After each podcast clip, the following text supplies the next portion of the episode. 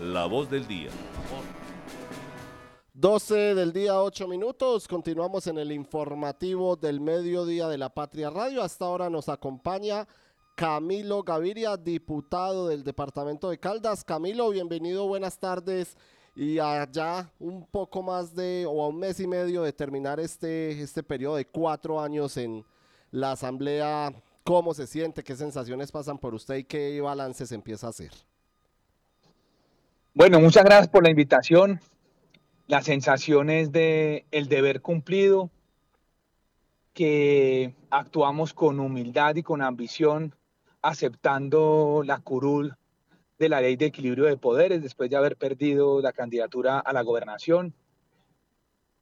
Pienso que hicimos el control político que la ley le exige a un diputado de ley de equilibrio de poderes. Apoyamos más del 65% de las ordenanzas que presentó el gobernador de Caldas, porque siempre dijimos que las cosas que fueran útiles, que estaban funcionando, había que apoyarlas. Apoyamos más del 65% del plan de desarrollo, pero también hicimos un control político vehemente, con hechos, con datos, con criterio, y ahí están los resultados.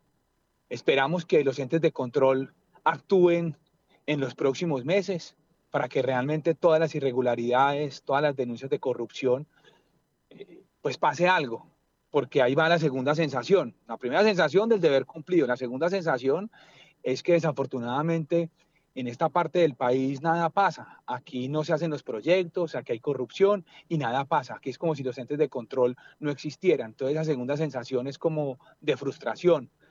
De frustración porque es muy berraco uno evidenciar cómo se malgastan los recursos públicos y la indolencia de los entes de control y también la indolencia de muchos sectores de la ciudad, de gremios, que a veces mi sensación es que o son ingenuos o están eh, metidos en toda esta colada.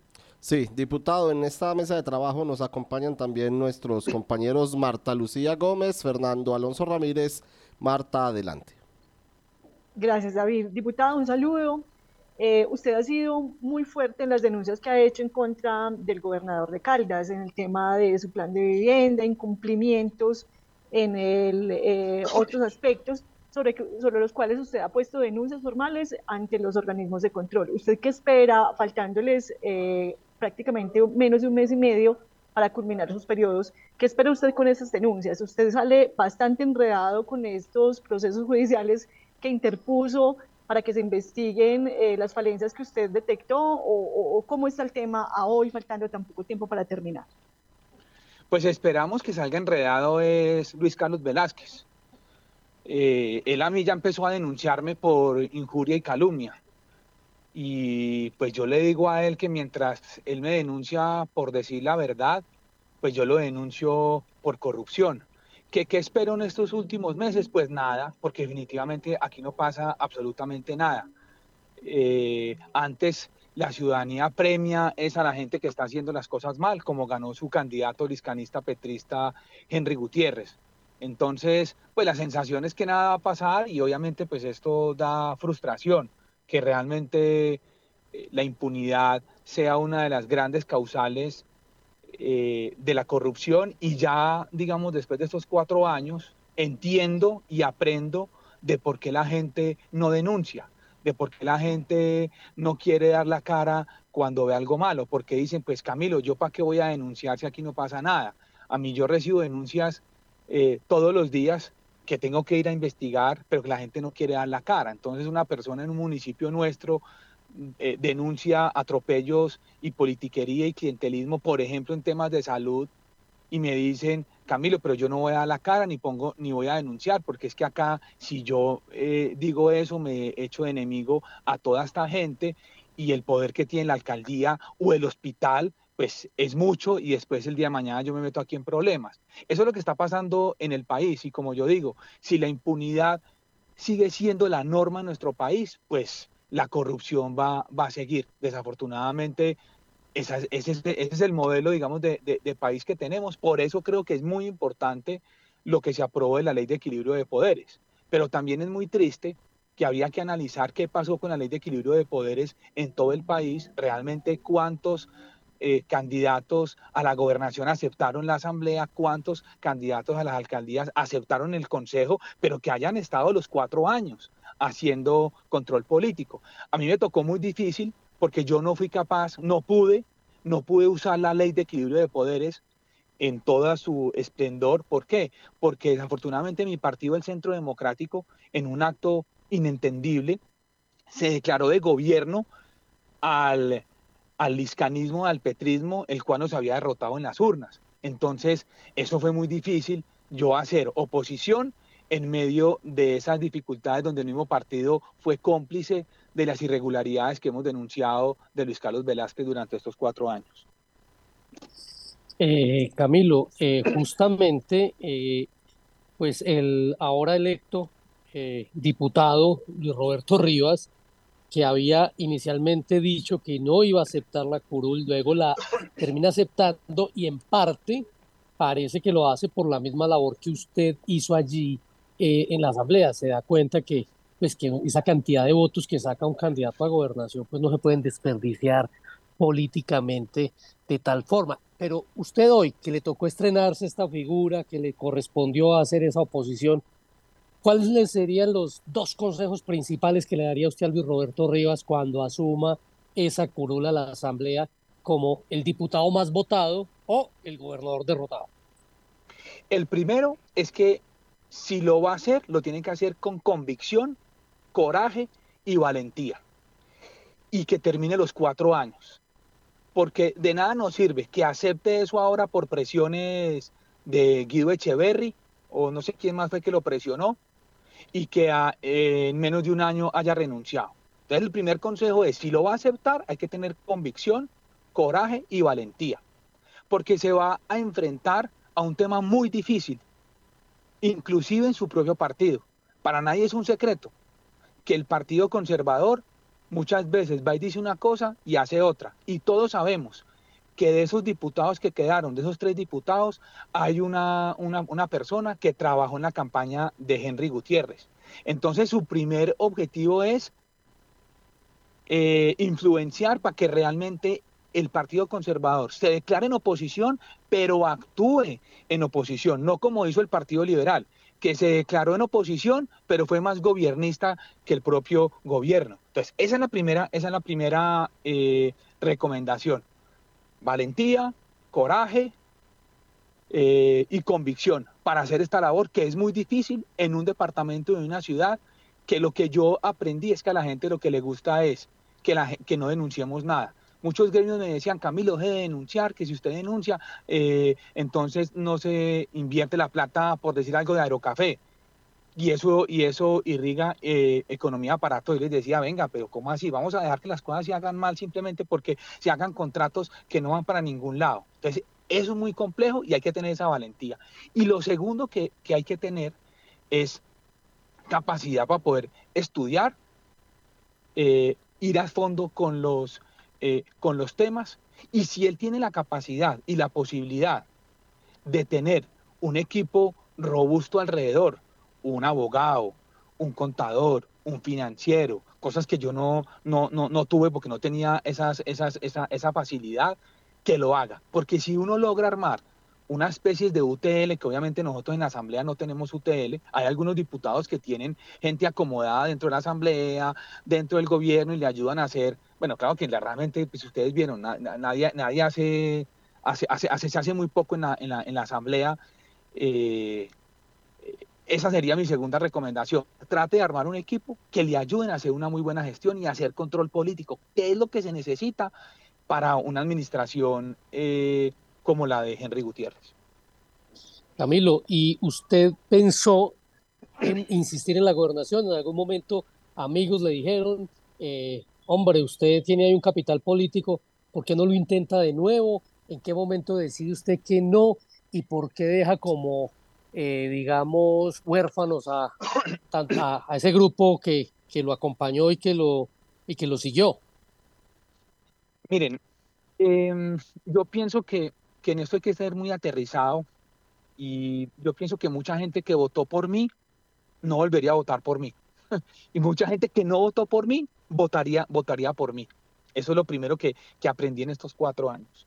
Lo segundo es que yo tenía un, eh, un fiel convencimiento de terminar, de terminar eh, la asamblea departamental, por todo lo que se dijo antes, porque también era una demostración de la gente que tanto se habló que el hijo de papi y mami, que el hijo de no sé qué, ya a los 44 años, haber, haber ya estado por encima del bien y del mal en muchísimas cosas y todavía pues de esas campañas desgastantes, para mí también era un mensaje de decir, venga, aquí hicimos el trabajo hasta, hasta el final. Eh, otro tema muy, muy, muy complicado para mí es que yo estuve solo en la asamblea.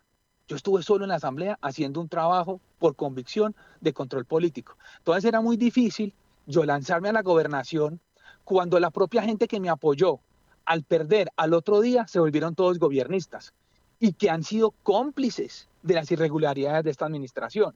Entonces, imagínense yo cómo lanzo ahora una, una, campaña después de haber vivido tantas cosas y que inclusive en su momento dije que no a muchas cosas. Yo sé cómo ganar la gobernación de Caldas, pero en ese momento no lo hice y jamás lo voy a hacer.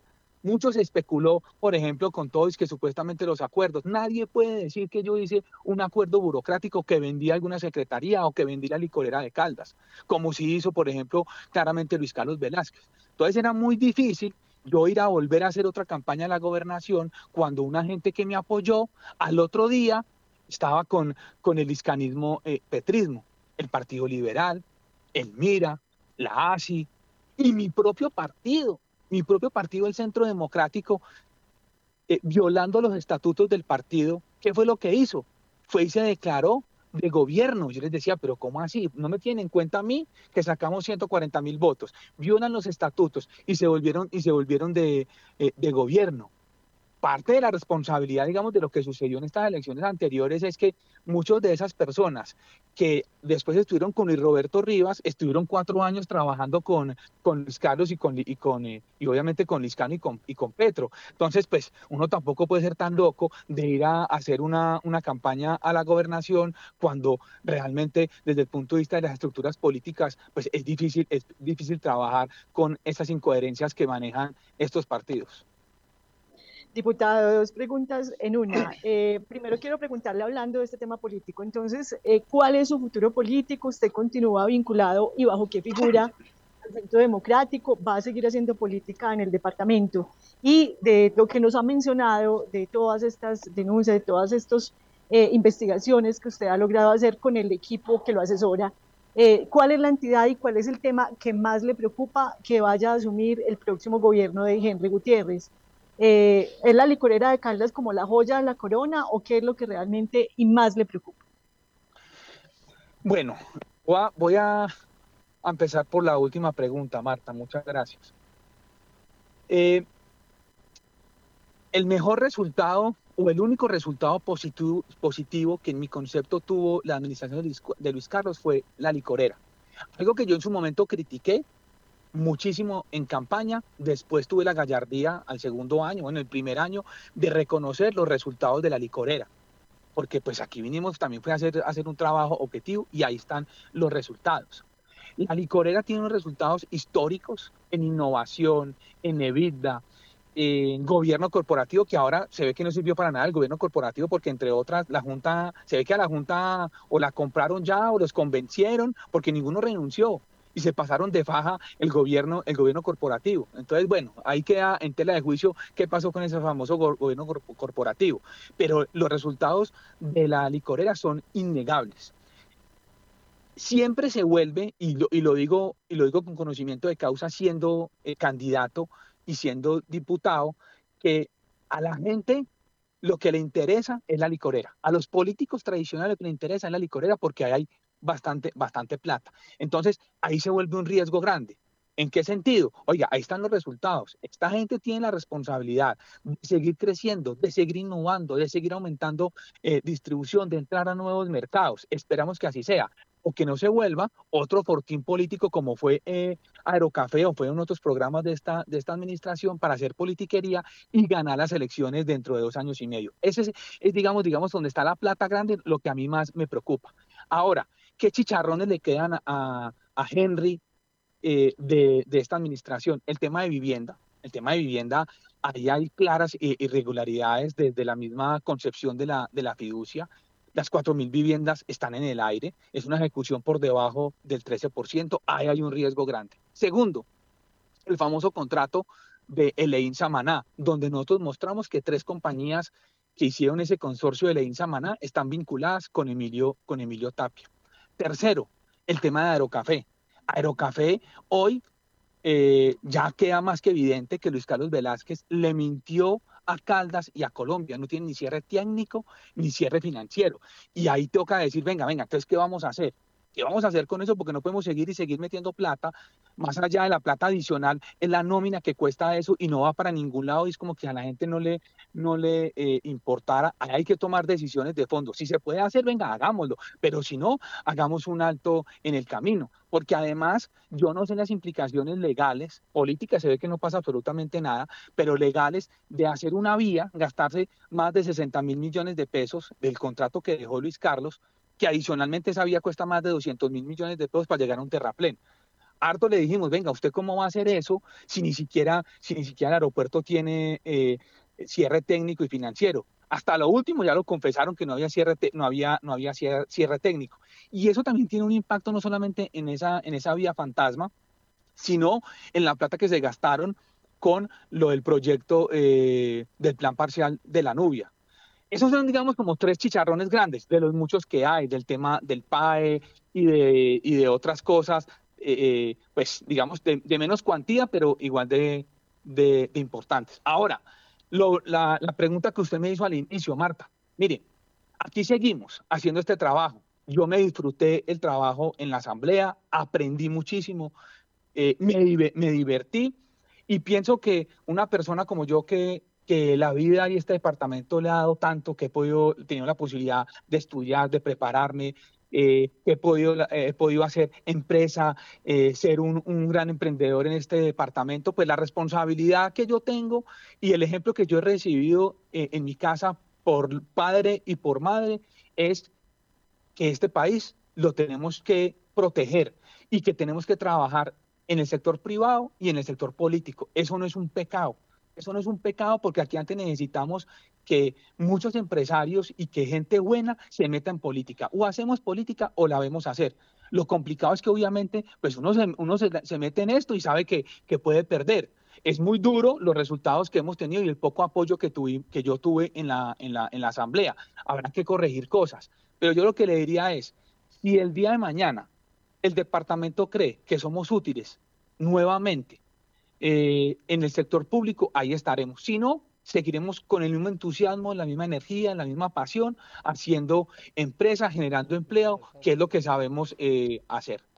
Muy bien, 12 del día, 26 minutos. Diputado, gracias por estar en el informativo del mediodía de la Patria Radio. Un abrazo, muchas gracias.